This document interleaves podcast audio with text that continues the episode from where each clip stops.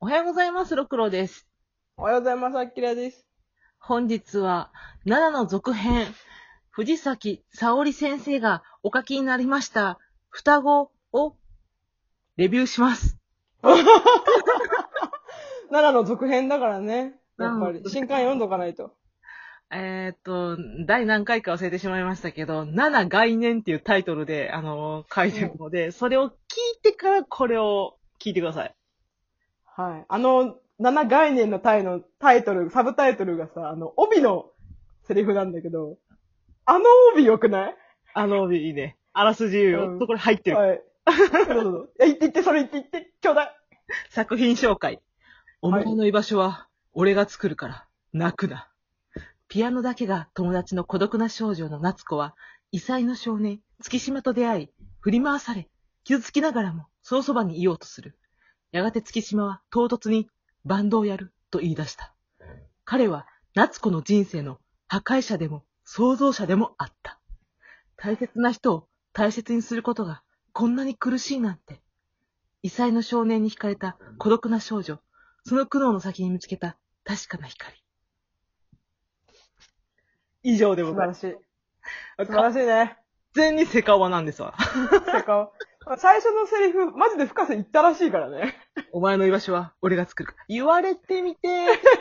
だから、泣くな。っていう。かっこいいかっこよすぎでしょ。これ主人公だよ。完全に主人公だわ。でもね、あの、一日で読めたんだけど、うんうん。てっきりさ、アキラさんが、村上春樹に沙織がすごい影響されてるって聞いてたから、すっごいきついかなと思ってん。うんうん。めちゃくちゃ読みやすかったのよ。そうだね、うん。でなんか、なんだろうん。う。なんか、春樹のテイストがあるだけで、うん。文体はそうでもないんだなってことがあの後分かった。あー、なるほどね。う。うんん。うん。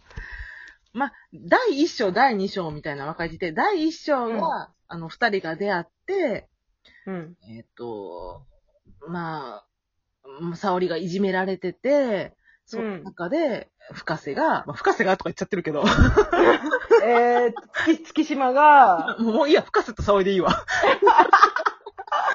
まあ、で、これから月島深瀬、えっ、と、陽子ね、えー夏子、夏夏子、夏子。子は沙織。夏子は沙織として変換してお聞きください。うん。深瀬が、あのーうんお前の居場所は俺が作るからって言ってくれるのよ。うん。多分この時にもう好きやったんやろうね。うん、もう歌を読んでびっくりしたんが、う結ん。構匂わしながら終わるんかなと思って。うん。でも、終始、うん。沙織は深瀬のことが好きだって言ってんのよ。あーうん。もう認めちゃってんのよね。それにびっくりして。うんうんうんでも、一向に深瀬の方は、沙織のことを好きにはならないっていうか、うん。うん。いろんな人に紹介するときに彼女って言ったりすんねん。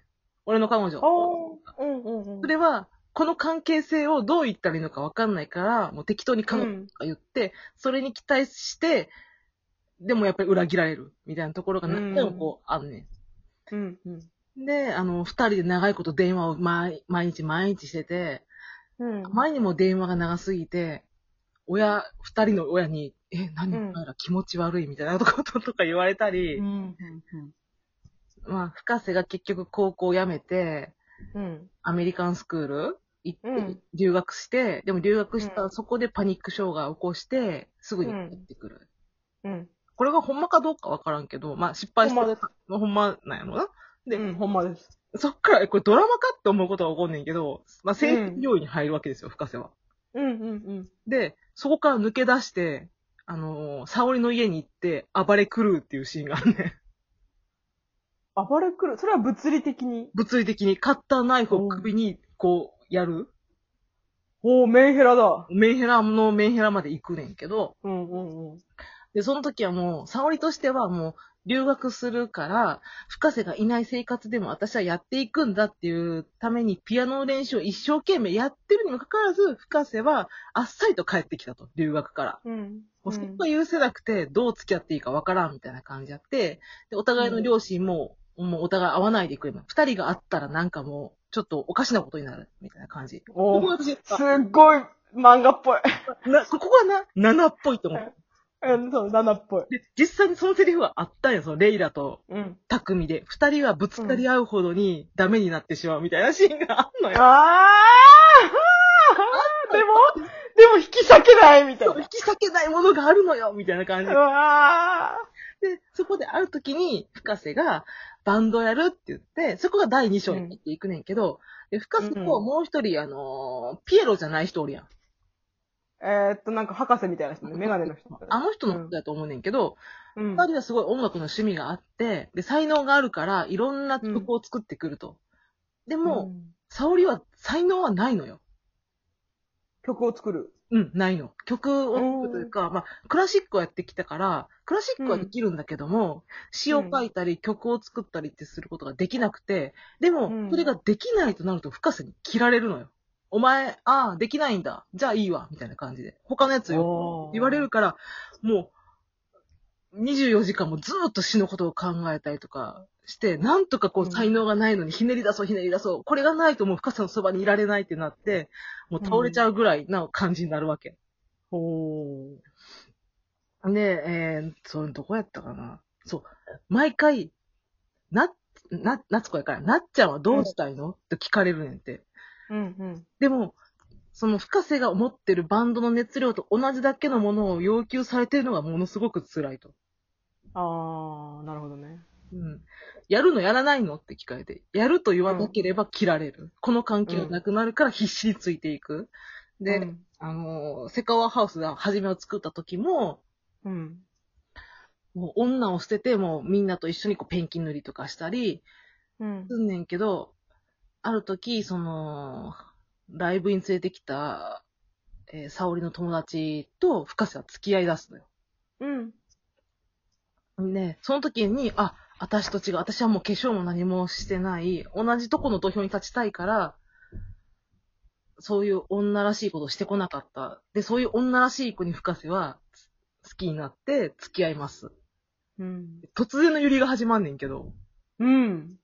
これすごいなと思思ってんけど、うん。沙織はその彼女に深瀬とどう、どういう会話してんのとか、どういう風な感じなのとか、根掘り葉掘り聞くのよ。うん。うん。で、その女の子を通して、自分が女となった、相手、男となった深瀬と対面してるのよね。あー、なるほどね。うん、自分にはできないけども、うん。男の深瀬を感じることによって、自分が女になってるっていう感情を持って。うん。で、その彼女は分かってんねん。大丈夫、うんでも私これ多分続かないから大丈夫だよみたいなこと言うねん。うん。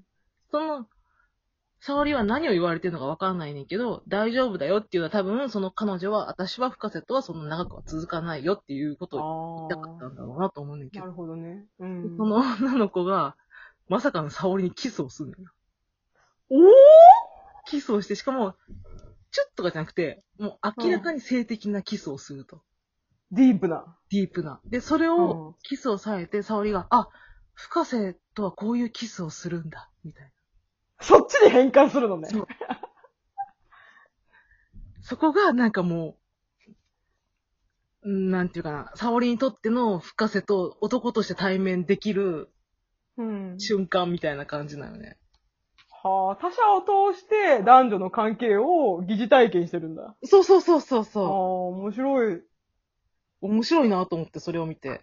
うんうんうーん。だから自分が愛することが叶わなかった、その女の子の中にいる男としての深瀬を私は愛そうとしていたって言ってるの。うん。ああ。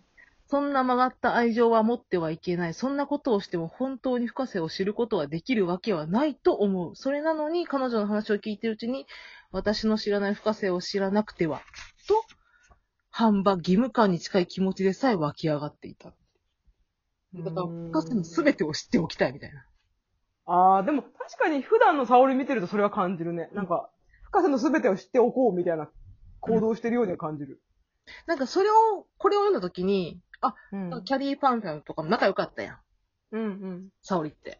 うんそ。れで、あ、彼女を通して深瀬を見てたんじゃないかなと思うとすごい納得がいったよね。ああ、なるほどね。自分は女性として愛されないけども、うんうん。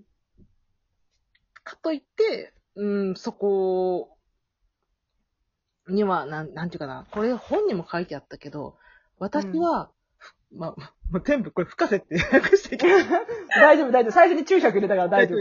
私うはん深瀬の彼女になりたいと望む一方で、女になり下がることを見下していたって言ってる。もうこれがあー最終的な結論なんよね、彼女にとって。そうだね、うんうん。でもこれすごい。わかるのよ。うん、わかる。あの、これ7でも言ってたの。 でもうん、うんうんあ、の、レイラが、匠と付き合いたいというか、男女の関係になりたいって求めたときに、匠が、ただの女にながなり下がる気かって怒るねん。うん。それと一緒。だってあそこはもう匠とレイラなんだな。うん。も うレイラのうん匠だ。うんうん。だから、ああ。二人にとって男女の関係っていうのは、ゲのゲのゲなわけで、それ、まあ、でも気持ちはわかる。うん。成り下がりたくないっていうね。うんうん。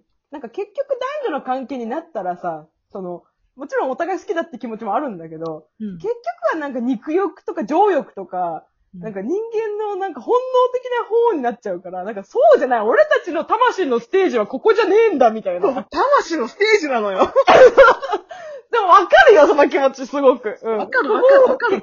怪我したくないし、ん俺たちはそんな関係で結ばれてるような二人じゃないんだって思ってるってことだと。読んでね、面白かったよ。うんうん。そでも、すごく、ますます沙織のこと好きになったわ。うんあ、沙織ここ、だこれか書けばいいのにって言ったのが深瀬やね。そうそうそうそう。えなんか、書けばいいのにすごいみたいな。あの二人は本当、誰も入り込めないなんか何かがあるんだな、本当に。うんだから深瀬は好きって分かってるのよね、沙織が自分のことをね。そこがまたやら